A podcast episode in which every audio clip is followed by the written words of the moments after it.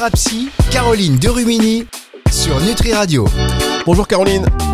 Et bonjour Fabrice. Caroline Derumini sur Nutri Radio pour cette émission Thérapie qui, euh, encore une fois, va répondre à toutes vos attentes, mesdames, messieurs, car nous allons explorer l'univers de la psychologie avec en plus une invitée euh, très particulière qui porte bien son nom. Je vais dire ce qui s'est passé en antenne. J'ai découvert son nom, Delphine Pi. Bonjour Delphine. Bonjour. Alors Delphine Pi PY qui est psychologue et qui va nous parler donc des thérapies comportementales et cognitives. Mais moi quand j'ai vu Delphine Pi comme ça, j'ai ouvert le, le, le mail, la présentation, je vois ça me saute aux yeux. Pi psychologue. Vous étiez faite pour être psychologue. Oui. Eh ben, souvent les enfants m'appellent Madame Psy, effectivement. Ah. Donc euh, j'étais prédestinée peut-être. Caroline, vous voyez hein C'est le côté enfantin de, de, Fabrice. Et encore, je vous ai pas fait la, la blague sur 3-14, etc. Parce qu'on vous l'a déjà faite, j'imagine, très longtemps. Mais Jamais. C'est la première fois. C'est la première fois, mais je vais vous la refaire quand même parce que c'est trop bon. Et en plus, on a deux émissions ensemble à faire, donc on en profite. Euh, merci d'être avec nous, Delphine et Caroline. Euh, je vous laisse discuter avec votre invité pour nos auditeurs. Merci beaucoup Fabrice. Bonjour Delphine. Bonjour Caroline. Alors déjà, dans un premier temps, même si moi je te connais, je te laisse te présenter pour les auditeurs et euh, après rentrer dans le sujet. Mais euh, qui es-tu? D'où viens-tu? Que fais-tu par ici? Alors, je suis de Clermont-Ferrand, je suis psychologue depuis 2009, formée aux thérapies cognitives et comportementales et également à l'hypnose. Euh, je reçois des patients surtout euh, présentant des troubles anxieux, puisque c'est euh, ma spécialité. et j'ai créé également une, une application de psychothérapie par chat vidéo. D'accord, qui se nomme? Synergie. Ok, je crois aussi que tu as écrit un livre.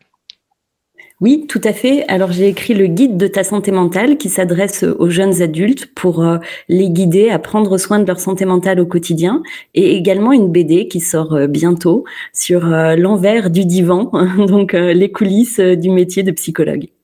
J'ai hâte de la voir. Ça, j'ai le livre, j'ai pas encore la BD parce qu'elle n'est pas encore sortie. C'est vrai que j'aime beaucoup les BD. Alors, on va parler de TCC. Qu'est-ce que tu peux me dire sur les thérapies comportementales et cognitives? Qu'est-ce que c'est? Alors, c'est des euh, thérapies qui sont euh, scientifiques, donc valides euh, scientifiquement. Et en fait, ça se base sur le principe que nos pensées, nos émotions, nos comportements sont interconnectés. C'est-à-dire que nos pensées ont une influence sur nos comportements et nos émotions, mais notre humeur, nos émotions ont une conséquence sur nos pensées et nos comportements. Et les comportements, pareil, peuvent avoir une influence sur nos pensées et nos émotions. L'exemple que je donne le plus souvent, euh, qui va parler à tout le monde, c'est par exemple ce matin en allant au cabinet, si je croise un ami dans la rue que je n'ai pas vu depuis longtemps, je m'approche de lui pour lui dire bonjour et la claque qui me passe devant sans me dire bonjour. Eh bien, en fait, selon euh, à qui on va poser cette question, selon euh, à qui cette situation va arriver, on va pas forcément avoir les mêmes émotions. Toi, par exemple, Caroline, qu'est-ce que qu'est-ce que tu ressentirais dans cette situation-là? Alors, ça va dépendre de la personne euh, que je croise. C'est quelle euh, affection je vais avoir, euh, quel affect que je vais avoir avec avec la personne. Si ça m'est égal, si c'est une collègue ou une copine ou une amie, tu vois, il y a une différence de de, de, situation aussi et d'émotion. Après, moi, je vais me sentir rejetée, peut-être hmm, piquée. Mmh et quelles seraient tes pensées? Euh, mes pensées premières, euh, euh, peut-être qu'il m'a pas vu, peut-être qu'il m'a pas reconnu. Mhm. Voilà. Alors pour qui se prend celui-là hein, la prochaine fois non, ça je pense alors, pas. Alors vous, Fabrice, ce serait plutôt de la colère, si je comprends bien, vous. j'essaie d'apporter un truc, j'essaie d'apporter. ouais, pour qui se prend celui-là? Alors là, je je pense pas. Je j'ai pas j'ai pas ce côté colère. Allez, Par contre, peut-être qu'on m'a pas reconnu ou euh, peut-être qu'il a pas envie de me parler ou qu'il était dans ses pensées. Ouais, je je vais pas le prendre pour moi-même directement. Ah, il me fait la tête. Qu'est-ce que j'ai fait? Non, mais là, tu vois, c'est eh ben, euh, la Fabrice. C'est hyper intéressant parce qu'on voit que effectivement, selon notre interprétation de la situation, euh, c'est un peu comme des lunettes de soleil qu'on avait devant les yeux qui colorent notre réalité en fonction des événements qu'on a vécus, notre personnalité. Eh bien, cette même situation, on va la percevoir de manière très différente. Je peux me dire non, mais pour qui il se prend celui-là euh, Et du coup, je ressens de la colère. Et certainement que ce que j'aurais envie de faire, eh ben, c'est euh, d'être un peu piquante, de filtrer ses appels, donc d'être un peu dans l'agressivité. Alors que si je me dis oh, qu'est-ce que j'ai fait? J'ai dit quelque quelque chose qui l'a vexé, j'ai peut-être fait quelque chose qui lui a pas plu. Là, eh ben, ça va être un peu d'inquiétude, d'anxiété, et je vais peut-être avoir envie de me rassurer, de l'appeler pour savoir si tout est ok entre nous, ou d'appeler une amie pour être, euh, pour avoir son avis. Et peut-être aussi que je vais me dire, euh, ah bah ouf, parce que j'étais un peu à la bourre, j'avais euh, rendez-vous ce matin pour enregistrer à la radio, donc heureusement parce qu'il est un petit peu, un petit peu bavard ce Martin, et là je me sens soulagée. Mais en fait, il y a mille interprétations différentes qui vont donner des émotions différentes et qui vont nous pousser dans un grand type de comportement. Et en fait, les TCC, ça s'appuie sur ça, sur l'interaction entre les pensées, donc nos interprétations, nos émotions et nos comportements. D'accord. Alors pourquoi est-ce que tu précisais au tout début que c'était scientifique? En quoi tu, de quelle manière tu te, tu te positionnes, tu poses les choses pour que ça soit scientifique? Alors c'est vrai que les thérapies cognitives et comportementales ont bien été étudiées sur euh, différents troubles. Alors euh, c'est pas euh, enfin l'efficacité a été euh, validée pour tout un type de, de problématiques, notamment par exemple les phobies, la dépression, les troubles du sommeil. Et en fait on a certains protocoles, c'est-à-dire que c'est un type de psychothérapie qui est très collaboratif. Donc on travaille vraiment en collaboration avec le patient. On a tout un tas de protocoles et d'exercices exercices euh, qu'on va euh, proposer euh, à nos patients. Et quand, par exemple, on teste un protocole avec les TCC ou avec une autre approche thérapeutique, eh bien, on va voir que on a des, des résultats et une efficacité qui est prouvée. D'accord. Alors justement, tu, là, tu proposais quelques problématiques. Quelles sont les problématiques qui peuvent être résolues ou tout au moins traitées avec les TCC alors les troubles anxieux, les TOC, la dépression, les troubles de l'humeur de manière générale, euh, les troubles du comportement alimentaire, les troubles du sommeil, les troubles du stress post-traumatique, troubles de la personnalité et régulation des émotions, euh, tout ce qui est dépendance aussi, c'est euh, très efficace. Voilà. D'accord. Alors qu'est-ce qui fait qu'on choisit plus cette, cette méthode? Pour toi. Par exemple, là, je prends euh, les troubles euh, alimentaires compulsifs. Euh, qu'est-ce qui fait que la TCC sera plus efficiente qu'une autre méthode? Alors je pense, moi je ne suis pas pour le fait de dire qu'une thérapie, une sorte de thérapie est meilleure qu'une autre. Je pense que ce qui est important, c'est que les patients se renseignent sur les orientations théoriques qui existent pour faire un choix en conscience. Et je pense que la meilleure thérapie, c'est celle qu'on a choisie, celle qui nous convient. les TCC, ça ne convient absolument pas à tout le monde parce que certaines personnes trouvent ça justement un petit peu trop scolaire, un petit peu trop rigide, alors que euh, d'autres personnes vont adorer le fait que ce soit vraiment très cadré. Donc, je pense que c'est vraiment une question de sensibilité et à mon avis, ce qui fait l'efficacité d'une psychothérapie, euh, c'est vraiment l'alliance thérapeutique, donc ce lien particulier de collaboration, de confiance qui se crée entre le psy et son patient. Et je pense que c'est vraiment ça le plus important dans la thérapie. Mais les TCC, voilà, c'est vraiment euh, quand on a une problématique très précise et qu'on on a envie d'aller euh, rapidement, parce que ce sont des thérapies qui sont plutôt courtes, brèves. c'est vrai que les protocoles sont très efficaces quand on est dans dans, cette sensibilité-là.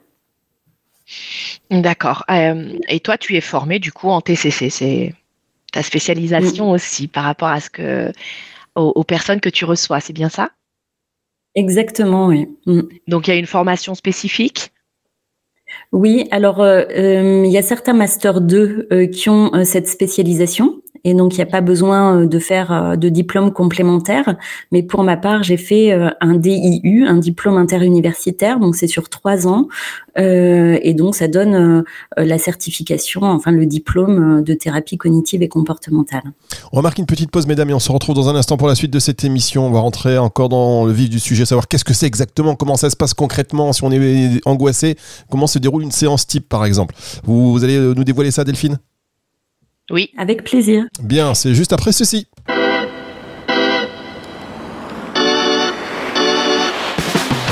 Thérapie, Caroline Derumini sur Nutri Radio. Caroline de Rumini sur Nutri Radio, merci d'être avec nous. Nutri Radio nourrit le corps et l'esprit. Et l'invité de Caroline de Rumini ce matin, c'est Delphine Pi. Je dis ce matin, si vous nous écoutez sur le replay du soir, bon ben voilà, l'émission est enregistrée, mesdames, messieurs, euh, dans les conditions du direct. Donc on parle des thérapies comportementales et cognitives. J'aimerais qu'on rentre dans le vif du sujet quand même sur le, ce que, comment ça fonctionne exactement pour que les auditeurs puissent se dire bah oui euh, ça, me correspond euh, et avoir une idée très précise de ce qu'est de comment se déroule une séance quand on est angoissé par exemple. Donc les premières séances, c'est ce qu'on appelle l'analyse fonctionnelle. On va vraiment essayer de décortiquer avec le patient sa problématique pour bien tout comprendre. Donc généralement, ce qu'on fait, c'est ce qu'on appelle un cercle vicieux. On va prendre plusieurs exemples euh, de situations assez récentes qui, qui sont arrivées au patient et on va essayer de, de l'aider à identifier les pensées qui sont venues à ce moment-là, euh, les émotions et également où est-ce que c'était dans son corps, euh, quels mots il peut poser dessus, quels symptômes il a eu et euh, les comportements qu'il a mis en place ensuite. Donc, par exemple, dans le cas d'une phobie, souvent, euh, eh bien, on va avoir des pensées qui vont surestimer le danger. Par exemple, je vois une araignée, oh, je pourrais mourir si elle me touchait. Donc ça, c'est les pensées qui peuvent être présentes. Ensuite, on va essayer d'identifier quelle, quelle sensation dans le corps euh, ben, est, est apparue. Ben, je sais pas, j'ai eu le cœur qui battait, j'ai eu des vertiges, etc. Et qu'est-ce qu'on a fait ensuite? Ben peut-être j'ai euh, j'ai évité, je suis sortie et j'ai demandé à quelqu'un de tuer l'araignée. Donc il y a eu un évitement. Et en fait, on va expliquer aux patients que souvent, ben, cet évitement, euh, à la fois, ben, il a un impact positif sur l'émotion immédiate, c'est-à-dire que quand j'évite, eh ben, je n'ai plus peur, mais par contre, il va renforcer tout le processus, c'est-à-dire je me dis, j'ai bien fait d'éviter, sinon j'aurais pu mourir à cause de cette araignée, donc euh, je fais bien de faire attention à tout et de regarder s'il n'y a pas des araignées à chaque fois que je rentre dans une pièce. Donc on va beaucoup expliquer aux patients comment fonctionne euh, sa problématique et décortiquer ça sur les deux, trois premières séances. Ensuite, on va l'aider à identifier donc toutes les pensées qui peuvent être présentes, toutes les croyances qui remontent peut-être à, à, longtemps, et on va euh, travailler sur ce qu'on appelle la restructuration cognitive. Donc, on va remettre en question euh, ces pensées. On va se demander si c'est bien les pensées les plus réalistes et rationnelles, si on peut pas euh, avoir une interprétation un peu différente. Donc, on va mettre un petit peu le bazar et le doute dans, dans ces croyances. On peut également travailler sur ce qu'on appelle la diffusion cognitive. C'est le fait de moins s'accrocher à ses pensées, se dire ben, que notre cerveau il est fait pour créer de la pensée et qu'on n'est pas obligé de, les croire, on n'est pas obligé de d'y adhérer ou même de leur obéir. Quand ma pensée me dit sors de cette pièce sinon tu vas mourir, ben, je suis pas obligé de la croire. Après, on travaille aussi beaucoup sur ce qu'on appelle l'exposition, c'est-à-dire que comme on a vu que plus on évite une situation, plus euh, elle nous paraît dangereuse. On va faire avec le patient ce qu'on appelle euh, une échelle de la peur. Donc, on va reprendre toutes les situations qui sont évitées ou toutes les situations qui sont anxiogènes. On va les classer par ordre de difficulté et on va l'aider à s'y exposer de manière thérapeutique. Donc, il y a plein de critères à, respecter pour que petit à petit, en fait, la personne, eh bien, finalement, désamorce sa peur, se rende compte que bah, regarder une photo d'araignée, par exemple, la première fois, ça déclenche de l'anxiété à 6 sur 10, et puis la dixième fois qu'il regarde cette image, finalement, il n'y a plus euh, d'anxiété, et ça va permettre en fait à la phobie ben, de, de, passer. On peut travailler également sur euh, la régulation émotionnelle. Donc là, ça passe aussi beaucoup par euh, de l'éducation thérapeutique, de d'expliquer aux patients comment fonctionnent les émotions, à quoi elles servent et comment les accompagner plutôt que d'essayer de lutter contre et de les supprimer. Et en fait, euh, on va faire voilà ce suivi comme ça sur la durée. On va accompagner son patient, lui prescrire des exercices jusqu'à l'atteinte de son objectif thérapeutique. Très intéressant, Caroline. Ah bah oui, oui, c'est pour ça que j'ai invité Delphine pour parler de la TCC. C'est parce que justement, c'est très intéressant. Et je trouve que c'est vraiment euh, euh, une méthode euh, qui, alors, pas forcément peu trop connue, mais c'est vrai que elle est moins mise en avant. J'ai l'impression que d'autres que méthodes thérapeutiques et, et de par le fait qu'elle soit brève, euh, je pense que les patients ont tout à, y gagner, en tout cas d'essayer euh, cette, cette technique euh, pour sortir de, de certaines situations désagréables ou handicapantes, peut-être à, la coupler avec d'autres thérapies, hein, mais ça vaut le coup d'essayer, je trouve, cette, cette thérapie comportementale et cognitive. Oui, c'est vrai que c'est assez efficace et souvent on, on, a des patients qui ont essayé plein d'autres méthodes et euh, qui euh, adhèrent plus avec les TCC. Voilà, mais après c'est pas forcément systématique. Hein. Je pense que euh, ce qui est important, c'est vraiment de s'écouter et de d'aller vers l'orientation théorique qui qui nous parle le plus. Et moi, je trouve que les patients ou les personnes qui ont qui souhaitent consulter n'ont pas suffisamment d'informations sur sur tout ce qui existe en thérapie. Exactement. Et ça, je trouve ça dommage parce que souvent ils arrivent dans un cabinet, mais en fait par hasard. Exactement, c'est vraiment ça, c'est qu'ils ne savent pas en fait toutes les possibilités euh, diverses et variées qui peuvent euh, euh, s'offrir à eux, aussi bien le, côté psychologie, d'orientation analytique ou pas, ce côté très cognitif que toi tu peux avoir également. Enfin, on, toutes les deux, on va être psy, on va pas du tout accompagner les patients de la même manière. Et comme tu dis, l'alliance thérapeutique est très importante, mais la technique aussi peut, peut être euh, sujet à, ce qu'on à ce que ça fonctionne, je dirais, euh, ou pas. Après, si je peux me permettre, quand euh, on va voir un psy, est-ce qu'on n'est pas dans une démarche, on a besoin d'aide, hein, c'est un peu un SOS, et je vous dis, c'est comme si le Titanic est en train de couler, et puis on, saute, et il y a 10 000 bateaux de sauvetage, on ne sait pas lequel prendre, on saute dans le premier qu'on voit en fait. Oui, tu, as raison et, je trouve ça justement dommage. C'est-à-dire que souvent, euh, la consultation, elle arrive un peu trop tard quand on est dans l'urgence. Et moi, je trouve que euh, ça irait beaucoup plus vite pour les patients et, et euh, ça leur permettrait de se sentir mieux plus rapidement que de consulter avant euh, d'être dans cette urgence, avant d'être vraiment euh, submergé. Et, et ça, c'est en train d'arriver, moi je trouve, par rapport à mes débuts enfin de carrière où on avait finalement que euh, pratiquement que des patients qui présentaient un trouble euh, psy. Euh, je trouve que ces dernières années, on a des, des, patients qui arrivent dans nos cabinets et en fait qui ne qui n'ont pas tous les critères des troubles, mais qui veulent juste aller mieux et travailler sur leur santé mentale avant qu'elle aille mal en fait dans, dans cette idée de de développement un peu personnel ou en tous les cas de de prendre soin de soi. Je suis tout à fait d'accord avec toi, Delphine, sur le retour euh, par rapport à, il, y a, une dizaine d'années, euh, ne serait-ce que ça. Les gens arrivent moins mal au cabinet mm. et vont plus être dans une recherche euh, de bien-être ou de, de quelque chose de d'encore mieux ou de compréhension. Moi, j'ai des patients aussi qui viennent mm. pour bilanter et qui se disent je m'offre ce temps-là pour moi et c'est c'est beaucoup plus efficient euh, pour la personne, c'est un peu comme quand on va chez l'ostéo, quand on a un lumbago et qu'il faudrait en fait y aller tous les 3-4 mois pour un entretien, comme quand on entretient notre voiture en fait. Je pense qu'il y a vraiment ce, cette, euh, cette prise de conscience de plus en plus. Tout à fait. Et aux États-Unis ou au Canada, ils sont euh, plus en avance que nous euh, sur euh, sur tout ce qui est thérapie. Et c'est vrai que si à 30 ans t'as pas fait ta thérapie, c'est bizarre pour eux vraiment. C'est qu'à un moment, le fait d'aller chez un psy, de se poser, de se questionner sur nos comportements, sur voilà l'impact du passé, de, de notre éducation, de nos événements de vie, et eh ben finalement, ça nous aide à être bien, à être épanoui dans notre vie. Complètement. Est-ce que trop de, trop de questionnements, ça n'enlève pas de la spontanéité moi, je suis pas du tout d'accord avec ça parce que je trouve que de se questionner sur soi et d'être euh, connecté à soi, au contraire, euh, finalement, ça nous euh, ça nous donne l'opportunité de saisir les surprises de la vie, mais en conscience. Euh, alors que souvent, si on se connaît pas, qu'on connaît pas son fonctionnement, qu'on se comprend pas, eh ben on peut retomber sans arrêt dans les mêmes schémas ou subir en fait sa vie, subir les événements euh, sans être euh, acteur. On, n'est plus spectateur quoi. Alors que quand on se connaît bien et que qu'on connaît ses failles, ses, ses, problématiques, eh bien tout de suite on peut on peut plus facilement être dans l'action et, et euh, aligné avec soi et ses valeurs. Alors là, c'est un, un vrai sujet parce que je trouve, pour connaître beaucoup de gens qui font de la psy depuis très longtemps ou des analyses, qui sont plutôt spectateurs de leur vie qu'acteurs, qui se posent mille questions tout le temps. Ils sont dans l'auto-analyse de leur ah. action.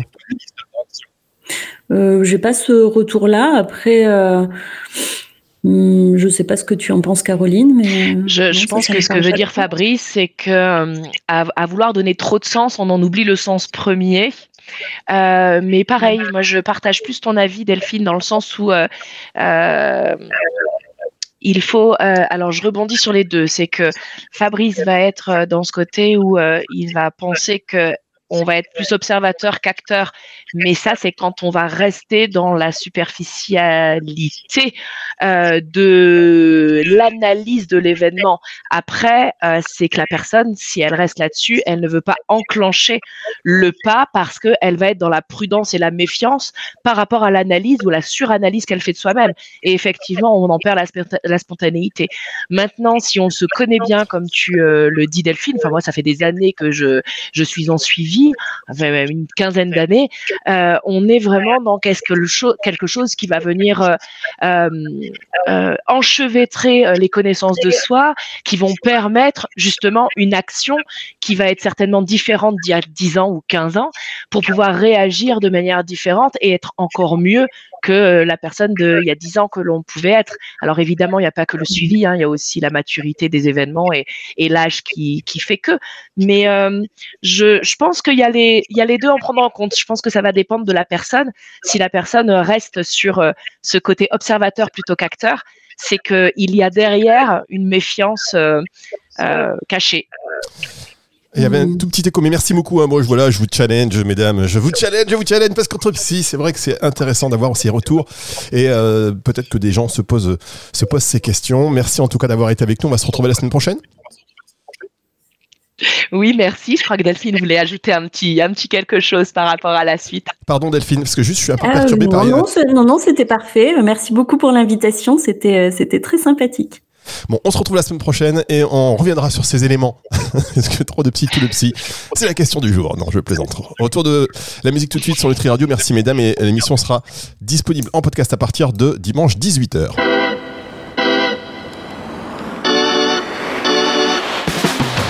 Thérapie, Caroline sur Nutri Radio.